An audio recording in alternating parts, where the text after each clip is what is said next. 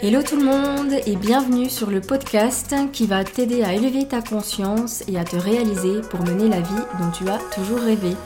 Aujourd'hui, parlons créativité. Si tu penses que tu n'as pas un brin de créativité en toi et que ce monde appartient aux autres, tu peux rester, ce podcast est fait pour toi. J'ai longtemps pensé ainsi, crois-moi, je me disais que je n'étais pas du tout créative, que je n'avais aucun sens artistique, que je n'étais pas capable de créer des choses, et pourtant aujourd'hui, je peux te le dire, je suis créative. Alors comment j'ai fait pour passer de je suis incapable de créer quoi que ce soit à j'ai de la créativité en moi C'est ce dont on va parler dans ce nouvel épisode. Je vais t'expliquer comment je suis parvenue à croire en moi et à laisser s'exprimer ma créativité, comment je réagis lorsque des idées viennent à moi et quels sont mes réflexes quand j'ai l'impression d'être en panne d'inspiration. Voilà, j'espère que le programme te plaît. On démarre tout de suite. La créativité dans le fond, c'est quoi? Moi, je rangeais toujours les personnes créatives dans une case plutôt artistique, genre les peintres, les sculpteurs, les auteurs, tout ce qui touchait à l'art en fait. Je me disais, eux, ils sont créatifs, donc comme je ne peignais pas, ni ne sculptais, ni n'écrivais, je n'étais pas créatif par définition. Mais je me suis rendu compte que la créativité va au-delà de ça. Quand on est enfant, on est créatif. On s'amuse d'un rien, on fabrique des choses à partir de n'importe quoi, tout ce qu'on trouve. On fait des activités créatives comme euh, la pâte à modeler, le dessin, créer des bijoux, monter des cabanes, inventer des jeux et j'en passe. Je suis sûre que si vous remontez le fil de votre vie, vous n'aurez pas de peine à trouver un moment où vous avez été créatif. La créativité, elle est en nous depuis toujours, mais on a tendance à l'enfouir au fil des années, tout comme on a tendance à perdre cette innocence, cette simplicité et cette espièglerie de l'enfance, on oublie notre créativité et on grandit en pensant ne pas en avoir. Mais elle est bien là quelque part en nous. Il y a un livre que j'ai lu euh, il y a quelques mois et qui m'a marqué et m'a redonné espoir, c'est euh, Comme par magie d'Elisabeth Gilbert. Je vous le mettrai en barre d'infos pour ceux que ça pourrait intéresser. J'ai surtout beaucoup aimé sa théorie sur les idées. En gros, elle explique que, selon sa vision, les idées sont une forme de vie désincarnée capable d'interagir avec nous. Elles ne sont pas matérielles ni palpables et leur seul moyen de se révéler serait d'entrer en contact avec nous, humains, afin qu'on leur donne vie dans le monde du réel. Imaginez donc que des idées tourbillonnent sans cesse autour de nous en attendant de trouver un partenaire humain qui sera disponible et en mesure de la faire apparaître dans notre monde et de la rendre visible. On peut dire que c'est une conception un peu perchée, mais moi j'aime beaucoup visualiser les idées ainsi. On a tous eu à un moment ou à un autre dans notre vie des éclairs de génie, des idées originales et créatives. Le problème, c'est que parfois on n'y prête pas plus attention que ça. On ne fournit pas l'effort nécessaire pour passer de l'idée au projet concret et réel. L'idée, elle fait quoi? Elle s'en va vers un autre être qui sera, lui, à même de lui consacrer le temps et l'attention qu'elle mérite. C'est pour ça que parfois, vous entendez parler de quelque chose qui sonne familier, parce que peut-être l'idée vous était venue, mais vous l'avez laissé filer, du coup quelqu'un d'autre s'en est chargé.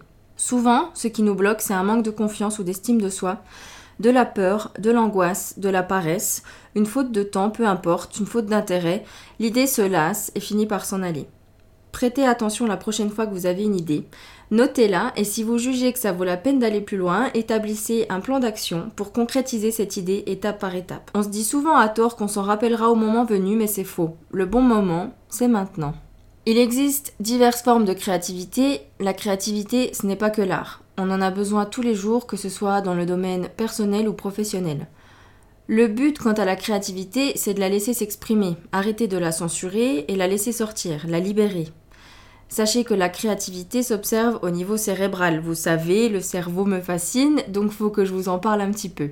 Une étude menée par un chercheur de l'université de Harvard, euh, Roger Beatty, je vais la faire à l'anglaise, a découvert, grâce à l'imagerie médicale, et plus exactement l'imagerie par résonance magnétique fonctionnelle, que les connexions cérébrales chez les personnes plus créatives étaient différentes de celles qui stimulent moins, voire pas du tout leur créativité.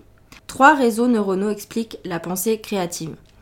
Le réseau dit par défaut, autrement dit l'imagination, la rêverie. Le réseau du contrôle, qui nous permet de nous concentrer, d'établir un raisonnement, d'être attentif et de prendre des décisions.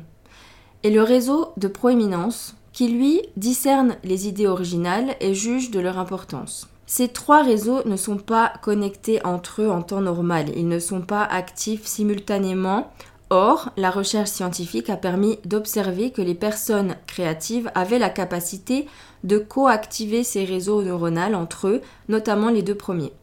En général, quand l'un des réseaux s'active, l'autre se met en veille, mais il en est autrement chez les personnes très créatives. Donc, la créativité se travaille, notamment grâce à la plasticité de notre cerveau, rien n'est figé, nous avons le pouvoir de modifier nos connexions neuronales de base et ça passe par l'action. Je vais vous donner quelques pistes qui m'ont aidé personnellement à libérer ma créativité. À vous de voir ce qui vous parle et ce que vous pourriez essayer de mettre en place pour travailler votre créativité à votre tour. Première astuce, on va dire, réapprendre à s'ennuyer. L'importance de buller, de ne rien faire et de laisser divaguer ses pensées sans essayer de structurer quoi que ce soit ni de contrôler. On oublie dans notre société d'aujourd'hui de ne rien faire. Parce qu'on vit dans un monde à 100 à l'heure, parce qu'on a toujours de quoi s'occuper, entre guillemets, avec Internet, nos téléphones, et parce que ce n'est pas toujours bien perçu de ne rien faire. Je ne vous dis pas de vous ennuyer pendant une semaine, quoique libre à vous de le faire, mais apprendre à vous accorder des temps de pause dans votre semaine, dans votre journée, où vous ne faites rien, absolument rien. Au début, ça peut paraître angoissant de ne rien faire, on peut se sentir inutile et même se dire qu'on perd du temps. Bien au contraire. Laissez votre esprit errer pour que votre cerveau s'active et organise toutes les informations qu'il engendre jour après jour, heure après heure, seconde après seconde. Laissez-le faire le point, prendre du recul, créer de nouvelles connexions pour qu'il puisse nourrir votre créativité. Essayez sur plusieurs semaines, plusieurs mois et vous verrez, des idées viendront à vous. Deuxième astuce, si vous avez soif de curiosité, ne vous déshydratez pas. Faites de nouvelles choses, participez à des événements près de chez vous, inscrivez-vous à des cours sur un sujet qui vous intéresse, formez-vous, faites des rencontres, essayez de nouvelles activités, sortez de votre zone de confort, cassez votre routine et vos habitudes, votre cerveau ne s'y attendra pas. Il faut élargir votre vision. Troisième astuce, dès que vous avez une idée, notez-la. Ne vous dites pas que vous vous en rappellerez plus tard. Ayez toujours un stylo et un petit carnet à idées sur vous, elles peuvent survenir à tout moment. Dès que vous aurez le temps, reprenez votre carnet et réfléchissez plus en profondeur à votre idée. Comment la concrétiser? Quelles étapes franchir pour accéder au but final? Quelles actions devez-vous mettre en place? Une idée devient un objectif à décortiquer en plusieurs petites actions. Je vous renvoie vers mon podcast sur les objectifs pour mieux atteindre votre but final. Quatrième astuce, sortir de chez soi.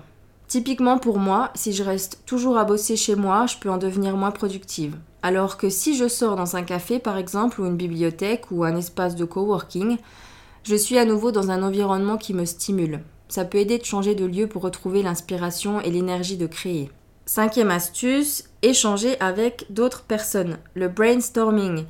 Vous réunir avec d'autres personnes et discuter mutuellement de vos projets permet d'échanger, de vous ouvrir à de nouvelles perspectives, de résoudre des problématiques, de voir les choses sous un autre angle, de s'interroger, d'échanger des compétences, etc. Ça redonne du peps à vos projets et ça éclaire vos zones d'ombre bien souvent. Au niveau individuel, vous pouvez aussi utiliser le mind mapping. J'ai appris cette technique quand j'étais à l'université au Québec une mind map, c'est en fait une carte mentale. Ça vous permet d'organiser vos idées et de structurer votre pensée. Vous avez un noyau central, votre idée, votre projet, autour duquel vont s'articuler des mots, des concepts, des actions à mettre en œuvre. Ça aide beaucoup à visualiser l'ensemble et les étapes à franchir pour concrétiser votre idée. Vous tapez Mind Map sur Google, M-I-N-D, plus loin M-A-P, et vous aurez des exemples, des applications en ligne, etc. Sixième astuce, accepter l'échec. D'ailleurs, l'échec n'existe que si vous abandonnez. Si l'aboutissement des actions que vous avez mis en place pour concrétiser votre idée ne mène à rien, apprenez les leçons, réessayez, changez des paramètres, visualisez les choses sous un autre angle. Vous pouvez essayer de vous désimpliquer de votre projet, l'observer de l'extérieur pour être plus objectif. Imaginez que ce soit le projet d'un ami, quel conseil lui donneriez-vous? Faites une pause au besoin si votre vision est trop floue. Allez vous promener en nature, déconnectez. Laissez-vous du temps et soyez indulgent avec vous-même. Septième et dernière astuce, il y a trois activités que je pratique le plus possible et qui m'aident dans ma créativité. La méditation, les respirations profondes et l'écriture intuitive ou les poubelles mentales si euh, je fais référence au terme de Jonathan Lehman dans son livre Les antisèches du bonheur. La méditation, je vous en ai déjà fait un podcast, ces bienfaits sont nombreux, ça me permet de me concentrer, ça développe mon attention et ça vide mon esprit, ça me calme et m'apaise. Pareil pour les respirations profondes. Euh, faites-en une dizaine avant le coucher, vous serez plus serein, dans de meilleures conditions pour vous reposer pleinement. Ou faites-en dans la journée pour faire une mini pause, pour euh, décompresser et vraiment relâcher tout le stress et l'anxiété que vous pouvez accumuler. Enfin, pour ce qui est de l'écriture, faites l'exercice euh, demain matin. Prenez un stylo et noircissez trois pages avec absolument tout ce qui vous passe par la tête, sans réfléchir, soyez spontané. Écrivez vraiment tout ce qui vous vient sans vous demander si c'est utile ou important. Ça va vraiment permettre de libérer votre esprit avant de commencer toute activité et de diminuer l'anxiété et le stress que l'on peut ressentir parfois en début de journée, surtout quand on a beaucoup de choses à faire. Ça va libérer le canal de votre imagination pour laisser place à votre créativité.